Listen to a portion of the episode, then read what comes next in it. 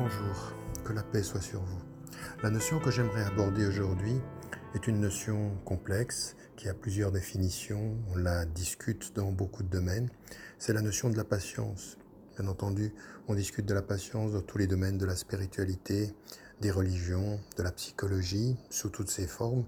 Et euh, bien entendu, elle est liée à une certaine idée de l'homme, à une certaine idée du rapport de l'homme avec euh, ce qui l'entoure, à cette idée même de ce processus de guérison euh, ou de formation. La formation humaine exige de la patience, la guérison par rapport à la maladie. Et l'on dit souvent, c'est un adage, il est connu, la patience est une vertu. Cela veut dire que essentiellement la patience est une des euh, qualités positives de l'homme. On essaye souvent de la définir par trois notions essentielles. Il y a cette idée de d'avoir le courage de résister ou le courage pour résister à quelque chose qui nous arrive. Il y a aussi l'idée de persévérer dans une activité lorsque l'on agit, que l'on fait quelque chose, le fait de persévérer malgré les difficultés, les obstacles.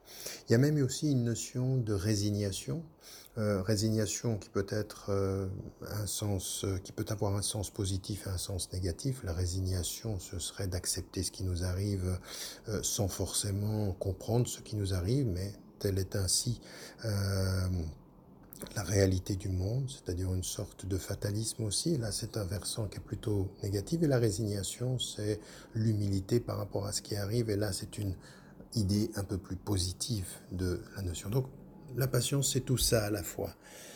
Ce que nous allons essayer de faire dans notre réflexion, c'est d'essayer déjà de catégoriser, ou en tout cas d'essayer de, de, considérer deux volets de cette patience. Il y a un volet qu'on dira être plus passif et un volet plus actif. Qu'est-ce que euh, j'entends par là? Le volet plus passif, ou qui serait celui de la passivité dans la patience, ou d'une patience qui est liée à une certaine passivité, c'est la patience qui est liée à ce qui peut nous arriver dans la vie et que nous n'avons pas décidé. C'est quand les, les, épreuves arrivent, par exemple. Ce peut être euh, euh, la souffrance, ce peut être euh, la séparation, ce peut être n'importe quelle épreuve, ça peut être le deuil. Et là, nous sommes dans une patience qui est liée à un ordre qui nous est imposé, à des situations que nous n'avons pas décidées et à des réalités de la vie dont nous ne sommes pas maîtres. Et donc ici, bien entendu, il y a de l'action, parce que c'est une action qui est plutôt une réaction par rapport à ce qui arrive. C'est avons-nous les capacités? Sommes-nous formés?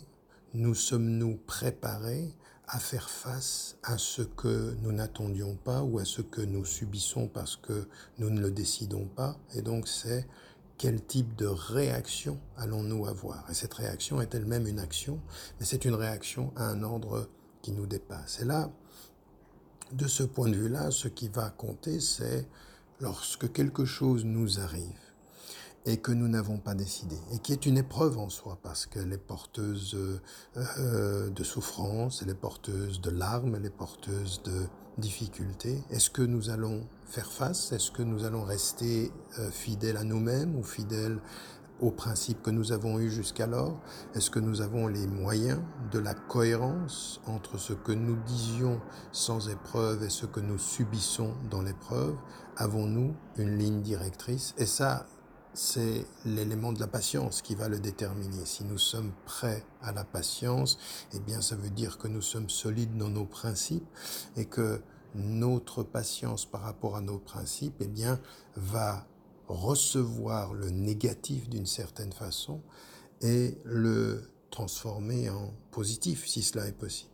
Et là, il y a une dimension qui est particulière, c'est que la patience, elle ne transforme pas le négatif en positif en soi. C'est-à-dire que l'épreuve de la mort euh, ne va pas devenir quelque chose de positif en soi. L'épreuve de ou la souffrance ou la séparation. Non. Ce que la patience fait, ce n'est pas de transformer le négatif en positif, mais c'est de donner du sens au négatif et d'en faire quelque chose qui devient positif dans le sens de notre vie. En d'autres termes, le positif du négatif, quand il est nourri est accueilli par la patience, c'est de donner du sens au négatif dans notre vie. Et le sens du négatif devient en soi, dans notre vie, dans notre parcours, dans notre cheminement, eh bien un élément qui est positif, qui doit le devenir d'une certaine façon, parce que notre compréhension de ce qui nous arrive, notre compréhension de l'épreuve, l'inscription de cette épreuve dans un parcours de vie, parce qu'il n'y a pas de souffrance qui n'ait pas de sens, pas de séparation qui ne prenne un sens, pas de deuil qui, auquel il faut, il faille donner un sens. Et donc, il faut, de ce point de vue-là, être systématiquement prêt et préparé à transformer ce qui nous parvient sans sens apparent et de le réconcilier à nos vies en lui donnant un sens dans la patience, avec la patience, nourri par la patience. Et là, on est donc dans l'ordre de la réaction à ce que nous n'avons pas décidé. Et c'est là, de ce point de vue-là, que nous pouvons euh, nuancer la notion de résignation. Car si l'on accepte ce qui nous arrive, nous ne nous y résignons pas euh, sans essayer de lui donner euh, du sens, de l'intégrer. Et donc la différence entre une résignation qui recevrait les choses, qui subirait les choses sans les comprendre, euh, et l'acceptation qui est de subir les choses, de recevoir les choses, mais de leur donner un sens, et donner un sens à ce que l'on subit. Ça n'est pas simplement le subir, mais ça devient le fait de le vivre, de l'accepter, de, de, le dépasser, de lui donner une place dans notre vie. Ben nous retrouvons ici quelques éléments que nous avions vus dans le précédent podcast sur liberté, libération et accès à la paix. Maintenant, il y a un autre volet. Et cet autre volet de la patience, c'est la patience dans l'action. C'est être un homme ou une femme d'action, être un être qui s'engage et, dans son engagement en tant que femme, en tant qu'homme, eh bien, nourrir la patience, en comprendre le sens et en comprendre l'ensemble des, des traductions dans notre vie quotidienne. Et cette patience dans l'action, eh bien, elle va d'abord exiger que celui ou que celle ou que celui qui agit bah, détermine un objectif. J'agis en dans le but de parvenir à X ou Y objectif. Ce peut être l'acquisition de la connaissance, l'éducation, la réforme, etc. Et ce que la patience va offrir à la femme ou à l'homme d'action, c'est le fait de ne pas se précipiter, c'est le fait surtout de comprendre que dans la vie, dans l'ordre de la nature, dans l'ordre des sociétés, ben, il y a des règles et il y a des étapes qu'il faut avec humilité suivre, qu'il faut accepter. Et donc, euh, déterminer un objectif sans avoir la sagesse et la patience de ses moyens, eh bien c'est une folie. C'est un refus de l'ordre des choses. C'est une rébellion inutile à l'ordre des choses. Or, la patience dans l'action, c'est plus spécifiquement, je détermine mon objectif et je connais les règles et les moyens et les étapes qu'il est nécessaire de suivre pour y parvenir. Cette sagesse, cette vertu dans l'ordre du temps et de l'espace, eh bien, elle va être liée à notre propre personne, qu'elle va être liée à notre rapport à la société, d'abord à, notre premier espace social, c'est-à-dire la famille, puis ensuite l'espace au sens large.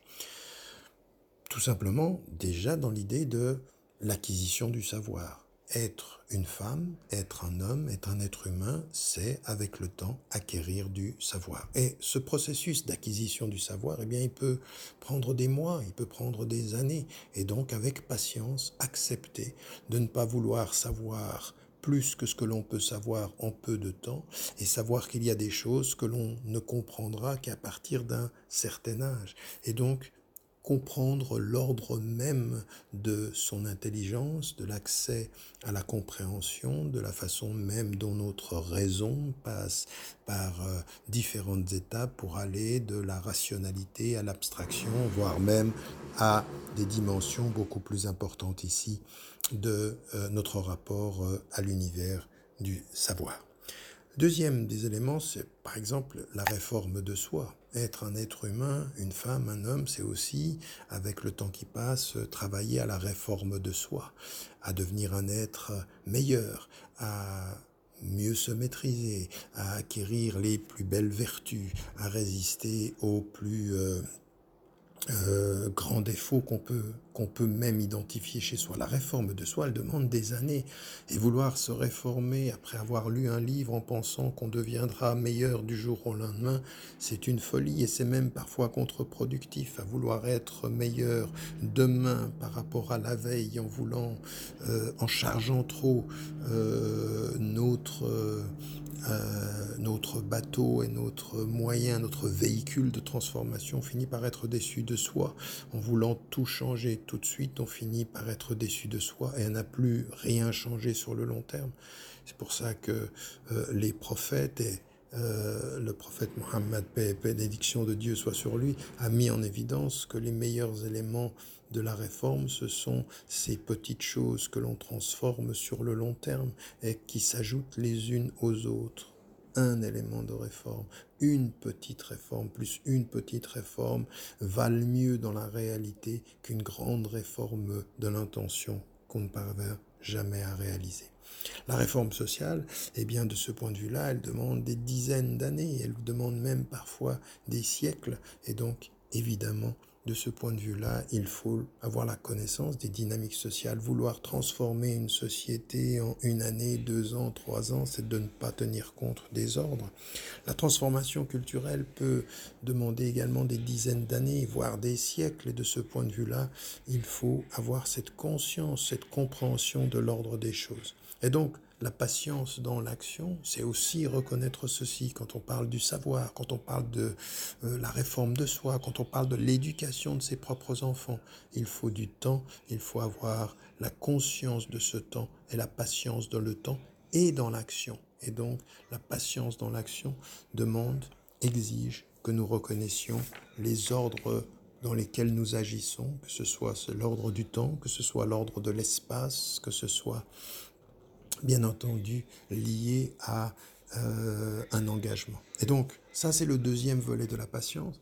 Et en même temps que nous disons cela, il faut toujours être à l'affût, toujours comprendre que si avec sagesse nous agissons, avec patience quand nous subissons les épreuves ou quand nous nous engageons dans l'action, il faut aussi avoir, avec cette même humilité, une conscience que des choses peuvent arriver de façon tout à fait surprenante, dans une sorte de fulgurance. Et donc, euh, être disposé à travailler avec patience, en respectant l'ordre des choses, ne nous empêche et ne doit jamais nous interdire ou nous empêcher d'avoir accès à la fulgurance dans l'histoire, à, un pouvoir qui dépasse le pouvoir de l'ordre des choses. Alors évidemment, il y a cette idée de euh, la présence du divin, puisque euh, on dit et on répète que son pouvoir et sa puissance dépassent toute chose. Et puis il y a des réalités de la vie, même dans notre rapport euh, à la connaissance. Alors par exemple, euh, dans l'ordre des choses qui peuvent être euh, tout à fait inattendues, ben, il y a même le processus d'une conversion. On était dans un chemin, on suivait une route et tout à coup quelque chose se passe et qui convertit, qui convertit soit notre cœur et on peut entrer dans une autre relation à la foi, à Dieu, euh, à un ordre de sens. Et puis il y a, de ce point de vue-là, des épreuves comme des souffrances terribles qui peuvent tout changer en un instant. Nous ne sommes plus le même. Ce peut être la mort de quelqu'un, une souffrance terrible dans la séparation.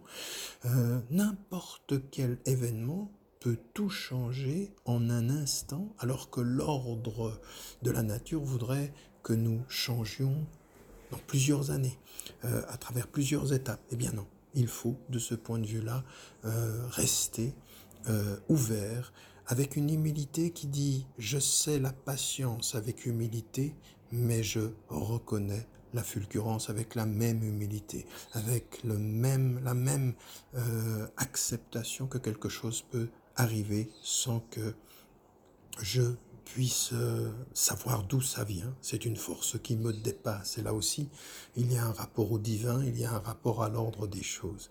Donc, la naissance peut euh, créer ceci chez une femme, chez un homme, la mort peut le créer de la même façon.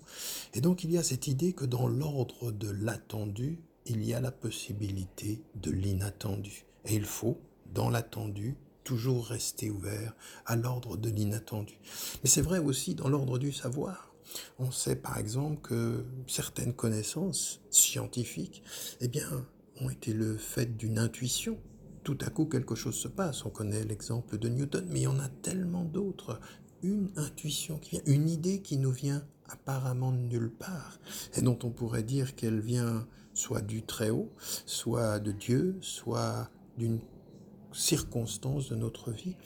Euh, c'est vrai aussi, même sur le plan scientifique, ce qui est tout à fait étonnant, c'est par exemple au début du XXe siècle, tous les, euh, pratiquement tous les savants, tous les physiciens qui ont promu la physique quantique sont tous très jeunes. C'est-à-dire ils ont un esprit qui est un esprit qui n'a pas été façonné euh, par des traditions scientifiques qui les ont empêchés d'être créatifs.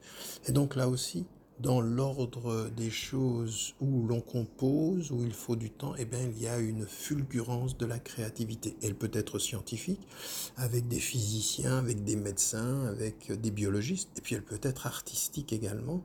Il y a de ce point de vue-là euh, une patience qui reconnaît la force de la fulgurance, la force de l'inattendu. Et là aussi, il faut l'intégrer à l'ordre des choses, et puis l'intégrer avec sagesse et lui donner du sens. Donc, euh, la patience, c'est aussi donner du sens à ce qui est inattendu, à l'impatience même, à l'impatience de l'intuition, à l'impatience de la créativité, et donc de l'intégrer à l'ordre des choses de la façon la plus, euh, euh, la plus cohérente possible.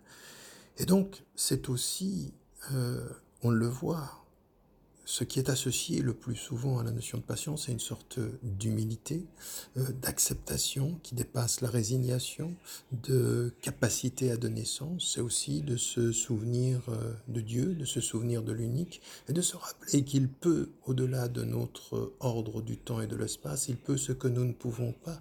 Donc, euh, ce qui, celui qui construit avec patience euh, doit pouvoir nourrir en lui-même la reconnaissance qu'il est un être qui donne sans respecter ce qui est son ordre à lui, puisqu'il dépasse l'ordre du temps et de l'espace, sans avoir à se soumettre à ceci, sans avoir à en respecter l'ordre, il est au-delà de cela.